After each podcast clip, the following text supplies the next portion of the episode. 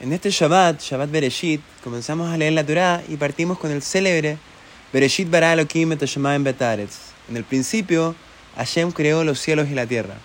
Rashi, el principal comentarista de la Torá, hace aquí su primer y quizás más conocido comentario. Y aquí cita el Midrash y dice, dijo Rabbi Yitzhak, ¿por qué la Torá comienza con Bereshit bara y no así con la primera mitzvah que se le ordenó al pueblo judío? Esto es el precepto de llevar un calendario con los meses es decir, celebrar Rosh Hodesh. Y Rashi responde lo siguiente.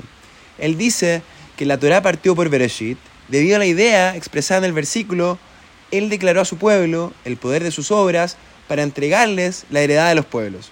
Pues si las naciones del mundo dicen a Israel, ustedes son asaltantes porque han conquistado la tierra de los siete pueblos de Canaán, los israelitas les podrán replicar, toda la tierra es del santo bendito es, él la creó y la entregó a quien le pareció recto a sus ojos por su voluntad la entregó a ellos, que son los siete pueblos cananí, y por su voluntad la tomó de ellos y la entregó a nosotros. Durante estos difíciles días que hemos vivido, días de pérdida, de angustia y desolación, pero a la vez días de hermandad, de valentía y unidad del pueblo judío, debemos recordar al mundo y a nosotros mismos nuestro lazo y propiedad eterna de la tierra de Israel.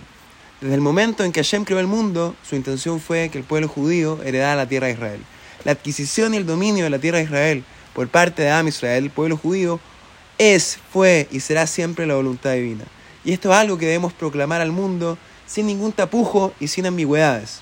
Por otro lado, vemos que la primera de las diez expresiones mediante las cuales Hashem creó y recrea constantemente el mundo es Yeyor, que haya luz. El misticismo judío, Hasidut, explica que la luz fue la primera de las creaciones, ya que de esta forma Hashem manifiesta su intención de que a través de ella el mundo revele la luz divina. Y al hacer que la Torah relate que Hashem creó la luz primero, Dios comunicó su, su mission statement a toda persona. Y esto es que cada uno de nosotros debe ser una lámpara que disipe luz divina en todo lo que hace, ya que como bien decía el Rebe, un poco de luz es capaz de disipar una gran cantidad de oscuridad. Aprovechemos este comienzo, este Bereshit, para ser esa luz que tanto nuestro pueblo y tanto el mundo necesitan. Shabbat Shalom Umeorah.